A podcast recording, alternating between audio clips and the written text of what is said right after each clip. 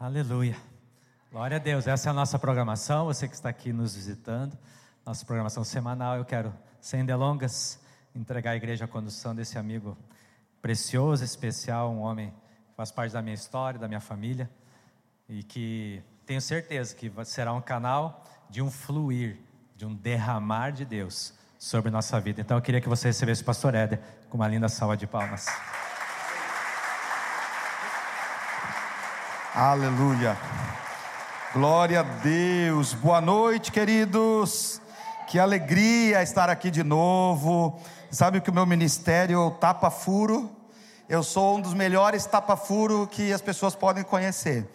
Quando eu comecei a tocar violão, Deus abriu uma brecha no louvor, eu comecei a fazer o louvor na igreja. E aí ali foi meu ministério musical. Daqui a pouco deu um problema lá, não tinha quem pregasse a palavra eu comecei a pregar a palavra de Deus. Então, quando falta alguém, pode me chamar, meu irmão. Eu sou apaixonado por essas oportunidades que o Senhor me dá, porque é por causa dessas oportunidades que eu tenho momentos tão lindos e tão especiais como esses. Então, que Deus abençoe o pastor que não pôde estar aqui, né? Perdeu, né? Mas, mas em, em nome de Jesus, nós estamos aqui para celebrar com vocês. Que bênção, que alegria essa igreja vibrante, linda, essa igreja animada, moderna, e é importante você saber que congrega numa igreja que se comunica com a sociedade, que se comunica com as pessoas, porque esse é o maior desafio da igreja, né? O carteiro, ele tem que às vezes mudar a ferramenta. A carta tem que ser entregue, a mensagem tem que ser entregue, mas a maneira como nós entregamos precisa atualizar, precisa melhorar, e eu creio que a Betel aqui em Santa Maria está preparada para ganhar multidões para Jesus, amém? Quantos creem junto comigo nisso? Diga glória a Deus. Um abraço, um abraço no coração de cada um, especialmente Pastor Valdemar, Sirlei, somos apaixonados por essa família linda, por todos os seus filhos, genros, noras, netos, bisnetos não tem, né? Mas vai ter em nome de Jesus. Que Deus abençoe vocês, é uma alegria estar com vocês aqui, né? As autoridades presentes também, nossa, nosso abraço. O Marcelo, como disse, já estou dando despesa, não vou cumprimentar agora, né? Glória a Deus. Queridos, Gênesis capítulo 8, versículo 22, e não quero me alongar muito, porque são duas horas mais ou menos de mensagem, mais uns 45 minutos que a gente vai orar, então não quero ficar aqui falando muita coisa antes de começar a pregar, não. Gênesis 8, 22, sábado à noite, fiquei sabendo que não tem culto amanhã de manhã, isso é uma alegria. Pregador, quando tem essas notícias aí antes de, de pregar a mensagem, fica feliz da vida, né? Gênesis 8, 8, 22. O tema da conferência de hoje, né, desse final de semana que vocês têm, é não só sugestivo, mas eu acredito que necessário. E todos os pastores devem estar em algum momento desses meses pensando no que fazer para essa retomada, né? Para retomar as atividades da igreja, a, a programação da igreja, para levar as ovelhas a retomar sua vida espiritual, seu nível de relacionamento com Deus. E eu gostaria muito de poder servir hoje compartilhando uma palavra que Deus colocou no meu coração, que tem como tema Deus de recomeços. Porque retomar tem um sentido, num primeiro momento, de tomar de novo, né? Possuir novamente mas retomar também, eu creio que a conexão com essa conferência é retomar no sentido de refazer, de recomeçar, né, de voltar a praticar algumas coisas que são importantes.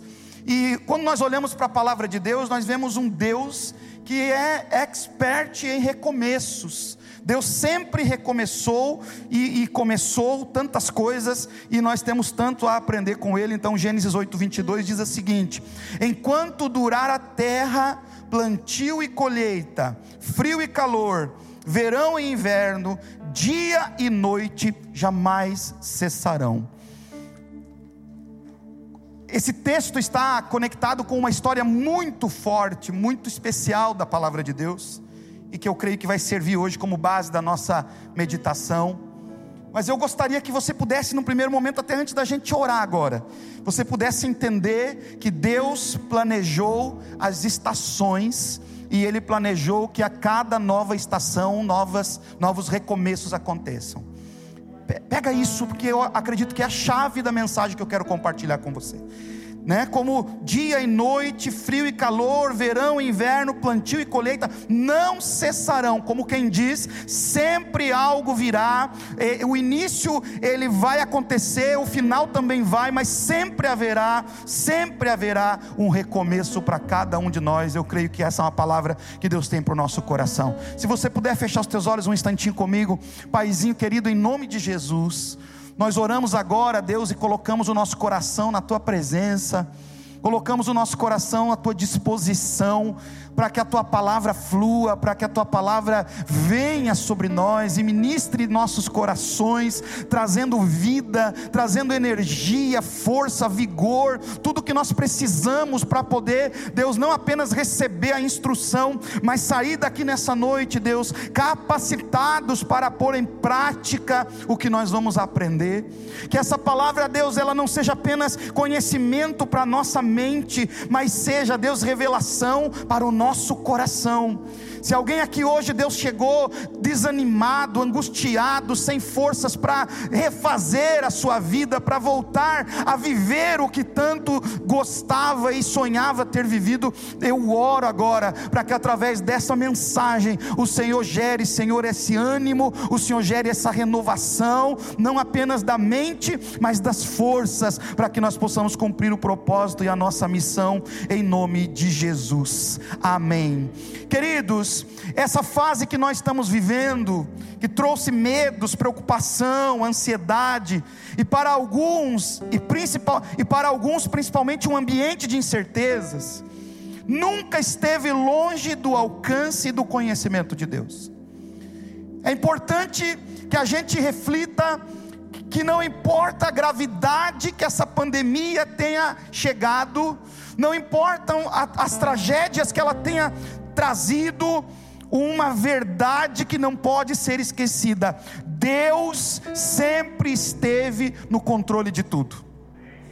Deus não perdeu em nenhum momento o controle, não deixou em nenhum momento de acompanhar as nossas experiências, para alguns de nós um sofrimento, mas ainda assim experiência, para outros talvez apenas uma sombra, um medo de que algo poderia acontecer, mas ainda assim experiências. Deus já precisou usar a sua destra para recomeçar muitas vezes. Ele já operou maravilhas sempre que tinha um plano para os seus filhos, não será diferente desta vez.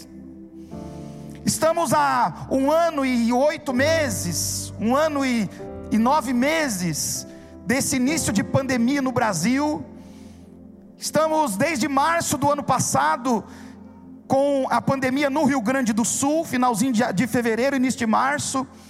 E eu queria declarar mais uma vez ao teu coração que por pior que tenha sido a tua experiência com esse tempo, o Senhor esteve sempre no controle e Ele pode transformar isso numa experiência poderosa, em nome de Jesus.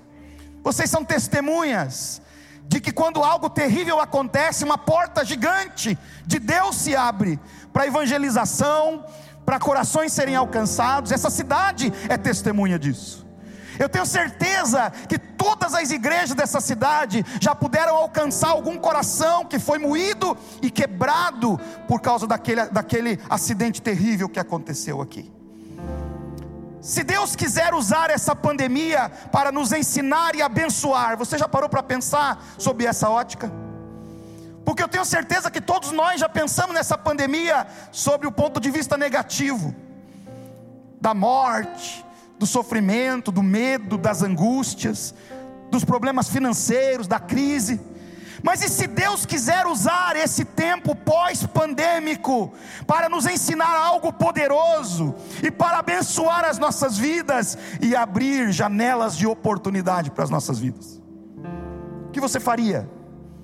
Se nessa noite você pudesse enxergar janelas de oportunidades abertas portas de oportunidades abertas, justamente por aquilo que tanto trouxe sofrimento para as pessoas, para a cidade, para o estado, para a nação, para o mundo. Você lembra do que Deus fez através do dilúvio? E de como Ele usou Noé para um grande recomeço planejado pelo coração dele? Quero lembrar você de Gênesis capítulo 7, versículo 17. 40 dias durou um dilúvio sobre a terra. As águas aumentaram e elevaram a arca acima dela. As águas prevaleceram, aumentando muito sobre a terra, e a arca flutuava na superfície das águas. As águas dominavam cada vez mais a terra, e foram cobertas todas as altas montanhas debaixo do céu. As águas subiram até quase sete metros acima das montanhas. Todos os seres vivos que se movem sobre a terra pereceram aves, rebanhos domésticos, animais selvagens, todas as pequenas criaturas que povoavam a terra e toda a humanidade. Tudo que havia em terra seca e tinha nas narinas o fôlego de vida morreu Todos os seres vivos foram exterminados da face da terra, tanto os homens como os animais grandes, os animais pequenos que se movem rente ao chão e as aves do céu foram exterminados da terra. Só restaram Noé e aqueles que com ele estavam na arca, e as águas prevaleceram sobre a terra por 150 dias. Olha que história! Só restaram Noé e aqueles que estavam com ele, nós sabemos que era sua esposa, seus três filhos e as suas três noras. Apenas uma família diante de um cenário de devastação, de destruição, de morte. A terra pereceu com tudo que havia nela. O texto é claro quando diz que animais grandes e pequenos e todos os seres humanos que havia naquele momento morreram, foram dizimados. Mas, embora a tragédia tenha sido tão grande, o cenário tenha sido tão devastador, Deus tinha um plano de recomeçar as coisas.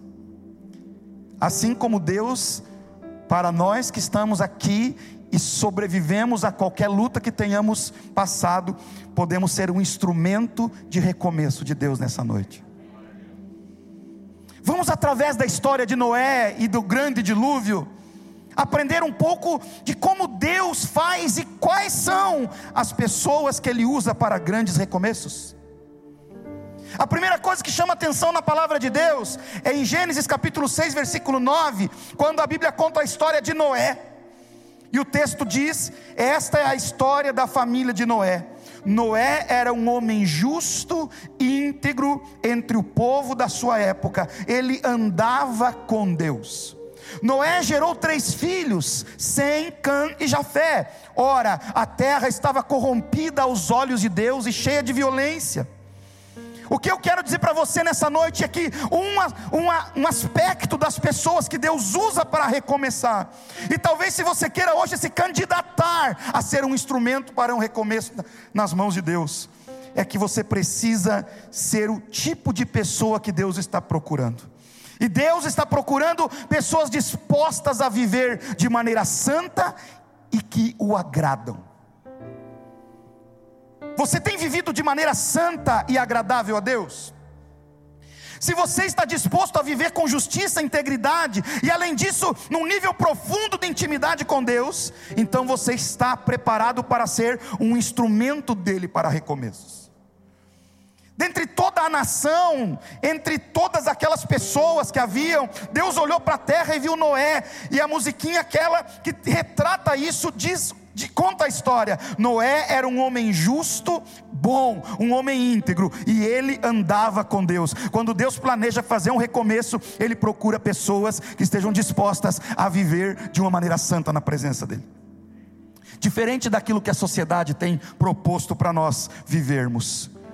Você pode ser um instrumento hoje de recomeços, se você estiver disposto a andar cada vez mais perto do nosso Deus. Quantos estão dispostos a estar perto de Jesus aqui? Está disposto a vir para a igreja, para o culto, para adorar, mesmo depois da conferência, sim ou não? Está disposto a voltar ao nível de oração, de jejum, de consagração, de devocional, no mínimo igual ou maior do que o período antes da pandemia, sim ou não? Então você está pronto para ser um instrumento de recomeços. Você pode ser uma ferramenta nas mãos de Deus para trazer a oportunidade de recomeço para tantas pessoas.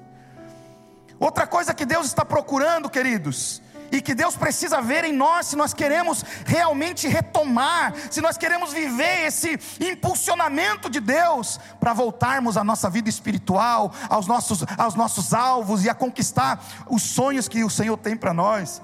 É que o Senhor precisa de pessoas dispostas a encarar o trabalho duro. Você sabe que a nossa cultura aqui no Rio Grande do Sul é uma cultura de muito trabalho. Quem é que gosta de trabalhar? É? Normalmente as pessoas gostam de trabalhar, o gaúcho ama trabalhar. É uma coisa que é, é da nossa natureza, a nossa região, a nossa cultura, é, é, ela é formada por muito trabalho. Isso é tão verdade que a gente tem um problema de, de lidar com vagabundo, não é assim? Quando a pessoa é muito preguiçosa, a gente tem um pouquinho de dificuldade, né? Poxa vida, ó, estou precisando de emprego. Você abre uma porta, leva ela até lá, ajuda a fazer a, fazer a entrevista, emprega ela. Três dias depois você passa lá, ela está desempregada. O que, que aconteceu? Ah, não deu certo. E a gente fica, né, um pouco resistente, porque quando a gente encontra alguém que não gosta de trabalhar, a gente acha estranho. Isso é bom para nós, por quê? Porque Deus precisa de pessoas dispostas a encarar trabalho duro. O que Deus tinha para fazer através de Noé exigiria muita dedicação e muito trabalho. Exigiria uma disposição de fazer coisas que talvez até aquele momento ele não era habituado, ou talvez não tinha uma necessidade. Você sabe quanto trabalho deu construir a arca? Já parou para pensar nisso? Quanto trabalho deu reunir aqueles filhos para poder construir um projeto que Deus tinha dado para ele. Para você poder ter uma ideia, a largura da arca era de 22 metros e meio, entre 22 metros e meio e 30 metros de largura, entre 13 metros e meio e 15 metros de altura. Ela tinha entre 30, 135 metros a 150 metros de comprimento, três andares muita árvore derrubada, muita lenha cortada, muito trabalho para poder ser um instrumento de recomeço que o Senhor queria usar a vida dele. Algumas pessoas dizem que ele levou entre 50 a 100 anos para terminar o trabalho de construção da arca. Mesmo as projeções mais modestas, trabalhando somente nesse projeto, com toda a sua família, com ferramentas necessárias e com muita habilidade, ele levaria pelo menos cinco anos para construir aquilo que é hoje talvez o protótipo de uma arca. Por que, que eu estou trazendo isso aqui para você, querido? Porque restaurar a igreja no pós-pandemia vai dar trabalho. Restaurar as emoções feridas das pessoas vai dar trabalho alcançar quem se perdeu nesses, nesses meses, nesse tempo, vai dar trabalho. Teremos que refazer muitas coisas, pregar novamente muitas palavras para as mesmas pessoas. Teremos que buscar pessoas e muitas delas que um dia já deram trabalho para ser alcançadas, e o esforço terá que ser feito novamente para que a gente possa recomeçar e ajudá-las a recomeçar.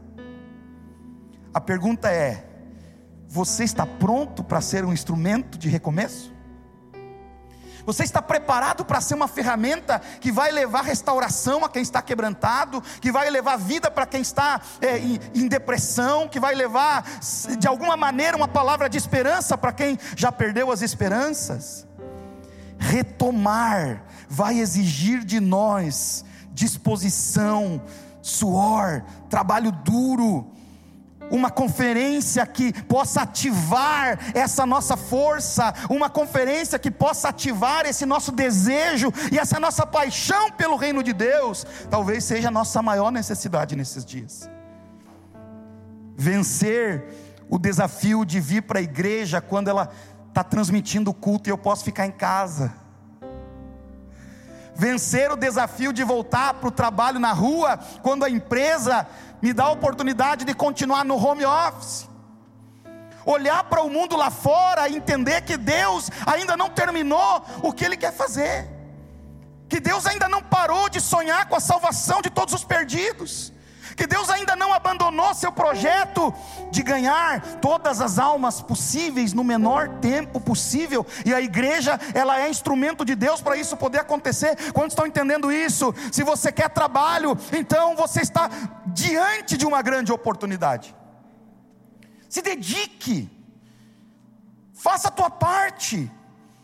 Vamos lembrar o que diz Mateus 24, 45: Quem é, pois, o servo fiel e sensato, a quem seu senhor encarrega dos da sua casa para lhes dar alimento no tempo devido? Feliz é o servo a quem seu senhor encontrar, fazendo assim quando ele voltar. Quantas pessoas nós conhecemos que deixaram a sua posição em Deus, que abandonaram seus sonhos ministeriais, que deixaram de buscar a Deus como buscavam, que deixaram de amar as coisas de Deus como amavam, e que hoje precisam ser restauradas, e isso tudo é trabalho nosso. Nós vamos ter que buscá-los apaixonadamente para influenciá-los mais uma vez a viver esse amor pelo reino de Deus e pela palavra de Deus. Talvez hoje aqui não seja apenas as questões espirituais que precisem de força e de energia para retomar, Casamentos precisam que seus que seu que, que o cônjuge, que aquele marido, que aquela esposa encontre forças para trabalhar ainda mais para restaurar o que precisa ser restaurado. Vai dar trabalho restaurar a vida espiritual daquele filho, como também vai dar trabalho restaurar aquelas emoções feridas, aquelas emoções machucadas, aqueles relacionamentos quebrados. Se você não estiver disposto a se dedicar minimamente, talvez você perca o tempo que Deus está permitindo que nós recomecemos. Deus tem um recomeço para as nossas famílias. Deus tem um recomeço para os nossos casamentos. Deus tem recomeço para os nossos filhos, Deus tem recomeço para as tuas finanças. Eu quero declarar em nome de Jesus que se você é uma das pessoas que sofreu financeiramente, perdeu o emprego, teve salário reduzido, a tua condição teve que ser muitas vezes ali é, administrada para você não ficar devendo e poder sustentar a tua casa. Eu quero em nome de Jesus dizer que Deus tem recomeço para a tua vida financeira. Deus tem recomeço para a tua profissão, há janelas de oportunidade que estão abertas, e se você estiver disposto a trabalhar duro e encarar com a cabeça erguida aquilo que Deus quer fazer através de você, essa oportunidade pode abençoar a tua vida. Há recomeço, há recomeço em todas as áreas, e você estará pronto para isso, se você estiver perto de Deus, e se você estiver querendo de fato se envolver e trabalhar muito, trabalhar duro. Deus, além de pessoas que se dediquem a trabalhar duro, Deus também precisa de pessoas maduras e saradas. Deixa eu dizer uma coisa para você, lá em Gênesis capítulo 9, versículo 18, a Bíblia diz que os filhos de Noé que saíram da arca foram Sem, Cã e Jafé. Cã é o pai de Canaã. Esses foram os três filhos de Noé. A partir deles toda a terra foi povoada. Veja o recomeço. A partir dessa família, toda a terra foi povoada. Mas fica uma coisa muito, muito clara aqui para nós quando diz que Noé, que era agricultor, foi o primeiro a plantar uma vinha. Noé teve que começar tudo de novo. Noé precisou plantar uma vinha. Você já, se você já leu sobre isso, ou já teve uma videira, você sabe que uma, uma videira leva de três a cinco anos para dar o fruto pela primeira vez. É muito trabalho precisa podar, precisa enxertar quando é necessário, precisa regar, precisa organizar seus ramos. É muito trabalho, mas além de trabalho, Deus precisa que você seja sarado, que você seja maduro. Olha o que aconteceu: Noé plantou uma vinha, bebeu do vinho, embriagou-se, você sabe o restante trouxe vergonha para sua família. E aí eu fiquei pensando aqui quando eu meditava nessa palavra, querido. Como o homem íntegro, que andava com Deus, que chamou a atenção de Deus pela sua forma de viver.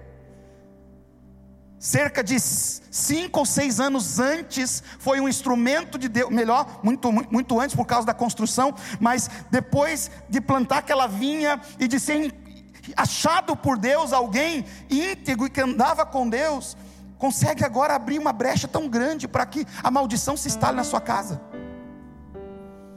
Veja, querido, que depois de tanto tempo, vamos imaginar que ele tenha levado um, uma década para construir a arca, talvez um pouco mais, mais um ano dentro da arca para que a arca pudesse começar a, a, a, a, baixar as águas e ele sair de lá. Mais um tempo para a vinha ficar pronto.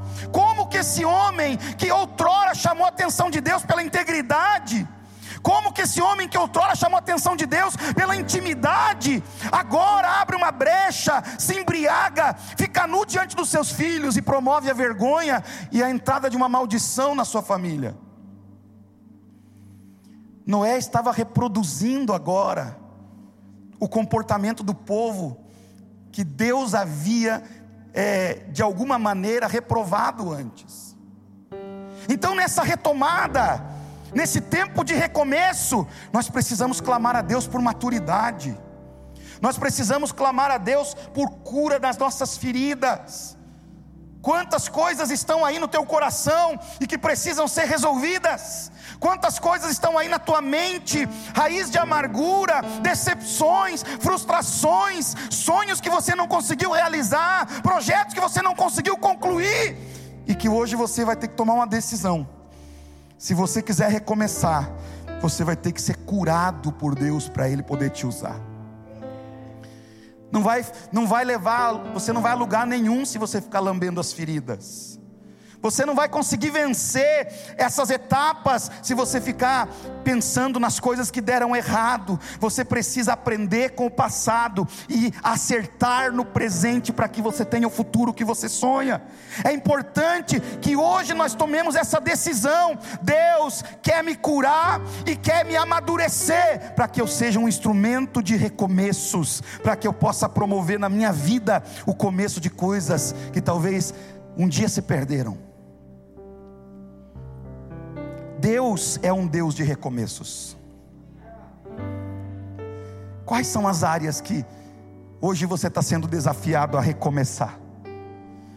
Quais são as coisas que você precisa voltar a sonhar em conquistar?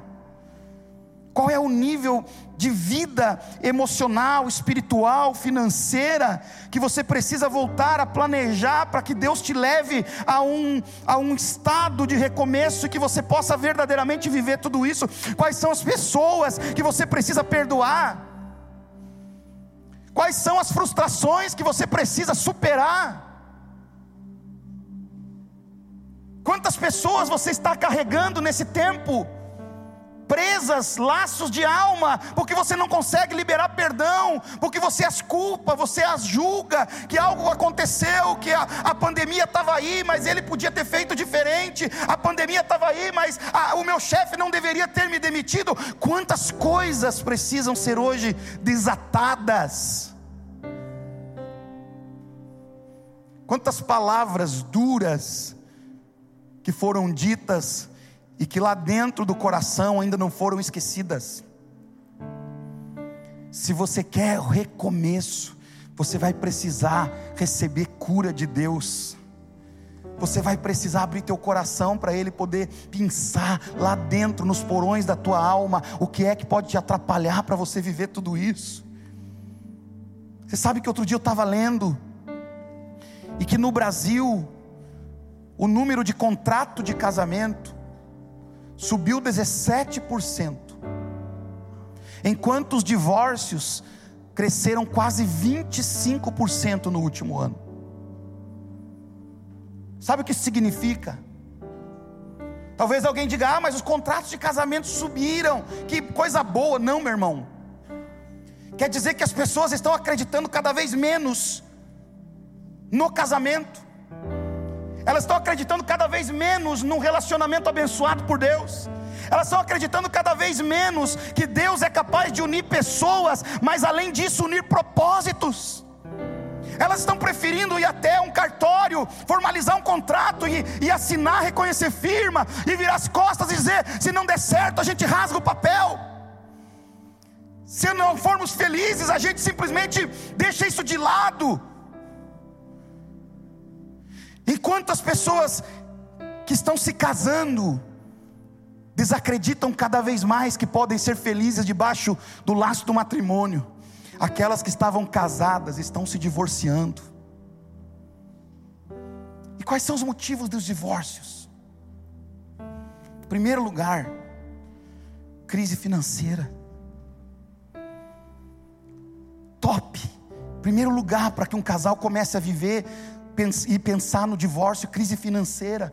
Quantos casais nós conhecemos que precisam ser restaurados de feridas emocionais, de raiz de abandono, de afeto totalmente destruído e que o problema começou no desemprego de um dos cônjuges, nos primeiros boletos vencidos que não foram pagos, nos primeiros cheques devolvidos que não foram honrados. Pastor, o senhor está falando de algo aí. Eu me lembrei de uma vizinha minha.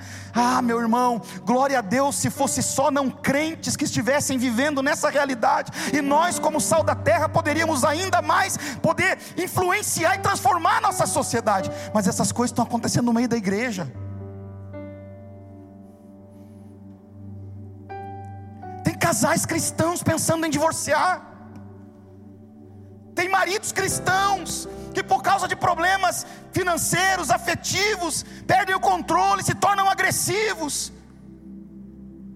Que tragédia uma mulher crente ficar com vergonha de ir na delegacia denunciar o seu marido, porque ele é um homem que diz ser de Deus, mas ele agrediu ela. Quantas mulheres sufocadas nas suas frustrações, nos seus sonhos que não foram realizados, nos projetos de vida que não foram concluídos e que hoje estão dentro das nossas igrejas, dizendo: Eu preciso de uma oportunidade para recomeçar a minha vida. Eu preciso que Deus faça algo novo na minha casa, na minha família. E eu quero dizer para você, querido, em nome de Jesus, que quanto maior a crise que nós enfrentarmos, maiores são as possibilidades que o Senhor prepara para sermos transformados.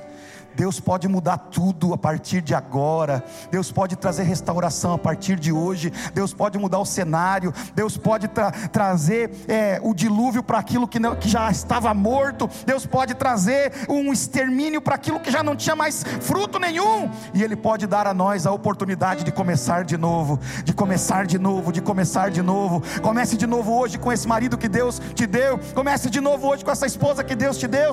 Comece a sonhar de novo com esse filho que você diz que só te frustrou, que só te faz sofrer, comece de novo a sonhar com a tua empresa, comece a sonhar de novo com a tua profissão, com a tua faculdade, comece a sonhar de novo com o teu ministério. Porque Deus é um Deus de recomeços. Deus é um Deus de recomeços. E nós temos hoje a oportunidade de nos jogar aos seus pés. Você está pronto para o recomeço? Está pronto para ser curado, para se comprometer com o trabalho duro e com uma vida que agrade a Ele.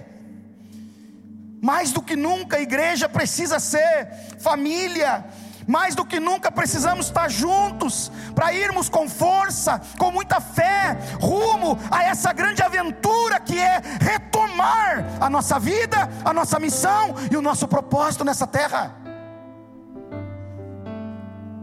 Repita, repita comigo. Conte comigo. Põe a mão no teu coração e diga: Conte comigo. Agora aquela olhadinha lá famosa para quem está do teu lado. Diga: Conte comigo. Porque se Deus quiser trazer recomeço para a tua vida, eu vou ser um instrumento dele na tua vida em nome de Jesus. Amém ou não amém? Quantos estão preparados para isso? Há uma nova estação diante de nós, queridos. Eu não sei se vocês estão sentindo isso. Quando eu leio uma notícia, quando algum estado vai estar tá pensando em tirar máscara, eu dou um glória a Deus. Quando veio a notícia que podia ir para 80% da ocupação, eu dei um glória a Deus. Tudo isso me cheira recomeço.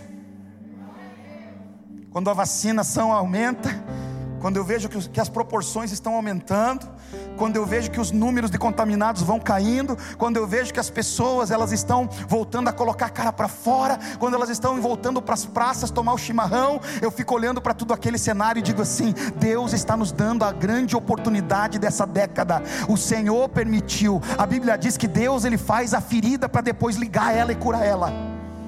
Deus permitiu que feridas fossem expostas, que raízes fossem expostas, que brechas fossem abertas, para que nós hoje pudéssemos recomeçar do jeito certinho, para que a gente pudesse fazer a coisa certa e ser um instrumento nas mãos dEle.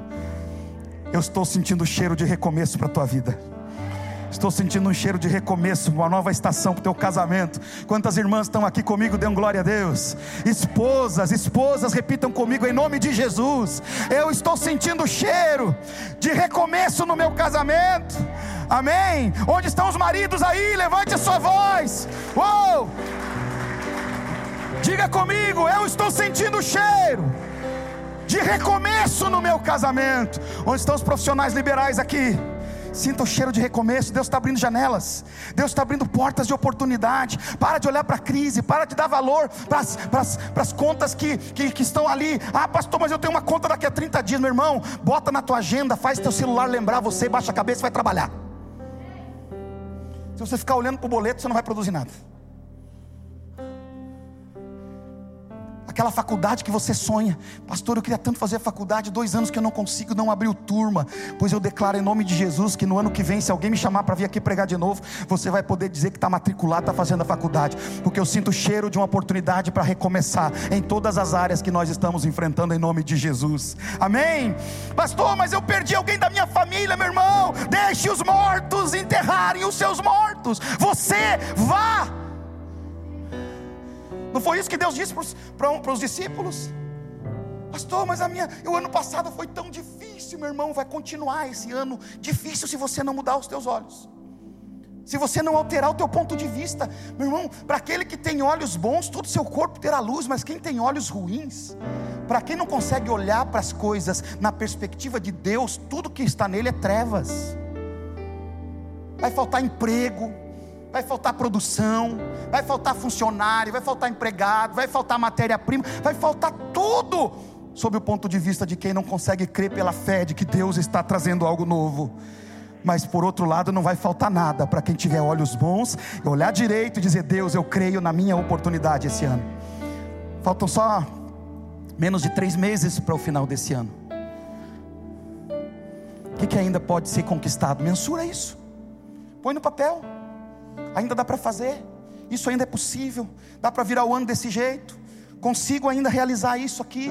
Se eu me esforçar, se eu conseguir juntar minha família aqui, a gente olhar todo mundo para o mesmo lado, a gente ainda consegue terminar essa reforma, a gente ainda consegue pagar aquela dívida que ficou no banco, a gente ainda dá conta de chegar no Natal e poder celebrar em família com aquele problema financeiro resolvido. Vamos fazer o seguinte: junta a família, como é que a gente vai fazer? Tem uma pessoa da nossa família que está de mal, ele, ele, nós temos até o Natal para poder fazer a ceia junto, porque nós vamos ser instrumento para restaurar para ligar, para curar, para ministrar, para levar vida. Nós temos a mensagem, nós temos, nós temos o que precisa para esse mundo poder explodir em crescimento, para as pessoas poderem explodir em avivamento. Está tudo dentro de nós, o Espírito Santo vai revelar cada dia. Você está entendendo isso? Está conseguindo perceber uma nova estação? Está assim ou não? Tem uma nova estação aí, cadê os solteiros e solteiras? Eu sinto o cheiro de algo novo que está chegando em nome de Jesus. Aleluia. Cantares de Salomão 2:11 diz: Veja, o inverno passou, as chuvas acabaram, já se foram, aparecem as flores sobre a terra. Chegou o tempo de cantar. Uau! Pastor, eu estou nessa pegada aí. Pastor, estou sonhando já está na hora de cantar. Recebe então a palavra em nome de Jesus. Amém? Nós temos todas as ferramentas, nós temos o Deus capaz de fazer todas as coisas. Nós temos o Espírito Santo dentro de nós. Nós temos a palavra e temos a profecia e somos proféticos. Nós temos o sonho e somos apostólicos. Nós somos aqueles que vão levar esperança para quem não tem mais esperança. Nós somos a vida que esse mundo precisa para voltar a viver. Aquilo que nós temos é o remédio que o mundo precisa para ser sarado e restaurado e voltar a sonhar. E vai começar por nós em nome de Jesus. Você está comigo? Levante a sua mão e diga: vai começar por nós, em nome de Jesus.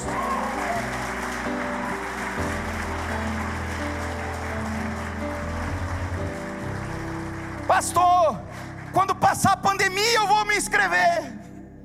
Quando passar a pandemia eu vou fazer. Irmã, quando passar a pandemia eu arrumo o guarda-roupa. Quando passar a pandemia eu corto a grama. Esse é o tipo de justificativa que não cabe mais, meu irmão. A pandemia já passou. E a tua desculpa já acabou. Tem mais como você sustentar isso. Você vai ficar, vai ficar até quando? Né? Postergando e, e, e tentando jogar para. Não, meu irmão, é agora.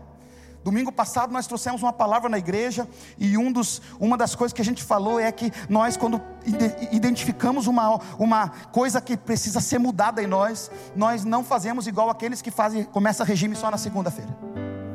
É? Ah, pastor Tomi, eu vou começar um regime quando? Segunda. Não, quando a gente identifica uma área a ser mudada, a gente diz assim: eu vou mudar a partir de agora. A mudança na minha vida começa hoje. Não vai ser amanhã, depois da última pregação. Quero ver se Deus fala mais alguma coisa comigo amanhã. Quando eu não sei quem vai pregar amanhã, não quero também estragar nada aqui, Marcelo. Não, eu acho que Deus está falando comigo desde ontem. Vou esperar, pastor. Não vou tomar nenhuma decisão agora. Porque vai que Deus não quer que eu mude isso. Vai que Deus não quer que eu seja um pai melhor. Vai que Deus não quer que eu seja uma mãe melhor. Vai que Deus não quer que eu seja um marido mais carinhoso. Vai que Deus não quer que eu trabalhe tanto assim. Então eu vou esperar para ouvir Deus amanhã. Não, meu irmão, você vai mudar hoje. Em nome de Jesus, você vai dizer para Jesus: Jesus, a minha mudança começa agora. Eu vou voltar para minha casa pensando diferente. Eu vou voltar para minha família hoje pensando diferente. Amanhã, quando eu estiver fazendo almoço, quando estiver assando a carne, a minha mente já vai estar transformada. Romanos 12, versículo 1 e 2 vai acontecer hoje. Em nome de Jesus. Se você tinha uma fragilidade emocional, Deus vai te curar nessa noite. Se você tinha uma deficiência nas tuas, na tua forma de conduzir as coisas, Deus vai te lapidar, vai te dar sabedoria. Se você não tinha jeito de tratar com as pessoas, hoje você vira um cordeiro manso nas mãos de Jesus. Aleluia. Para as irmãs também isso vale. Porque a mudança vai acontecer hoje, a gente não vai esperar para amanhã. A gente não vai esperar para segunda-feira.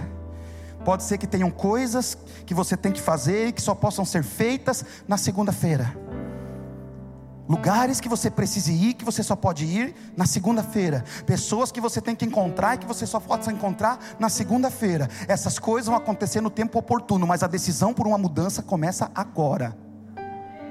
A decisão é hoje. Se você puder ficar em pé um instante para a gente se preparar para orar, eu quero ler com você mais um texto e a gente poder orar ao Senhor. Irmão, eu creio que o Senhor está derramando uma unção profética hoje aqui, querido. Eu creio que o Senhor vai o Senhor vai dar hoje a, a, muitas pessoas uma visão diferente da realidade que estava passando até chegar nesse culto o olhar para a família era deturpado, o olhar para o trabalho era deturpado, o olhar para as finanças era deturpado, a, a visão da realidade era, era totalmente deturpada. Eu creio em nome de Jesus que o Senhor hoje está mudando os olhos da igreja, e com esse mover que a gente está proclamando que vai acontecer aqui, o Senhor vai trazer visão e uma visão muito melhor do nosso futuro em nome de Jesus. Isaías 61, versículo 1. O Espírito do soberano Senhor está sobre mim, porque o Senhor me ungiu para levar boas notícias aos pobres, enviou-me para cuidar dos que estão com o coração quebrantado, anunciar liberdade aos cativos e libertação das trevas aos prisioneiros para proclamar o ano da bondade do Senhor e o dia da vingança do nosso Deus, para consolar todos os que andam tristes e dar a todos os que choram em Sião uma bela coroa ao invés de cinzas óleo de alegria ao invés de pranto, um manto de louvor ao invés de um espírito deprimido. Vocês serão chamados carvalhos de justiça, plantação do Senhor, para a manifestação da sua glória.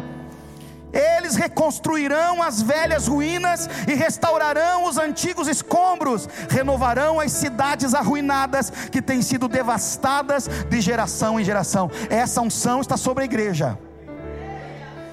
Essa é uma palavra messiânica que se cumpriu em Jesus, quando ele, diante de todas aquelas pessoas na sinagoga, leu esse texto, ele encerrou essa palavra e diz: Essa palavra se cumpre hoje. Eu sou aquele que foi enviado para restaurar, para dar vida, para trazer alegria, para trazer reconstrução. E o Senhor Jesus disse: Vocês vão fazer as obras que eu faço, e maiores do que essas vocês farão. Esta unção está sobre a igreja.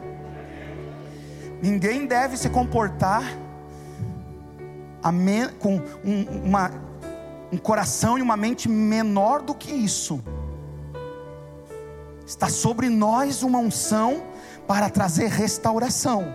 Está sobre a igreja um óleo de alegria ao invés de pranto um manto de louvor ao invés de um espírito deprimido. Deixa eu dizer para você, meu irmão, eu não tenho nenhum problema de aceitar tratamento psicológico, psiquiátrico, quando a pessoa tem uma doença nas suas emoções, mas eu quero declarar em nome de Jesus que a parte de Deus está feita, a unção que traz alegria já foi derramada sobre a igreja. Eles serão chamados carvalhos de justiça plantação do Senhor. Qual é o propósito? Manifestar a glória de Deus. Oh! Eles reconstruirão as ruínas e restaurarão os escombros antigos. Renovarão as cidades arruinadas que têm sido devastadas de geração em geração. Se existe vida para ser derramada em Santa Maria, essa vida vai passar por nós se existe uma unção de alegria para alcançar essa cidade, essa unção vai passar por nós.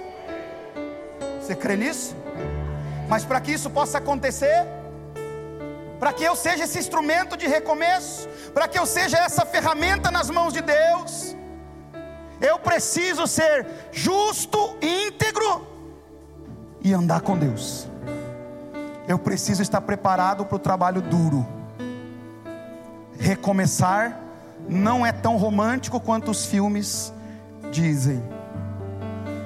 Alguém que recomeça num filme, num livro, sempre com uma paisagem bonita de muitas flores. Ah, estou recomeçando a minha vida. Recomeçar não é tão romântico. A nossa visão tem que ser uma visão da realidade. Recomeçar dá trabalho. E o Senhor deu força para a igreja cumprir essa tarefa fazer esse trabalho, renovar as cidades arruinadas, aquilo que foi devastado de geração em geração, vai florescer, porque a igreja do Senhor é a voz de esperança, é o instrumento de vida, é o óleo que cura, é a restauração que as nossas cidades precisam, e eu creio que isso vai acontecer a partir dessa igreja em nome do Senhor Jesus.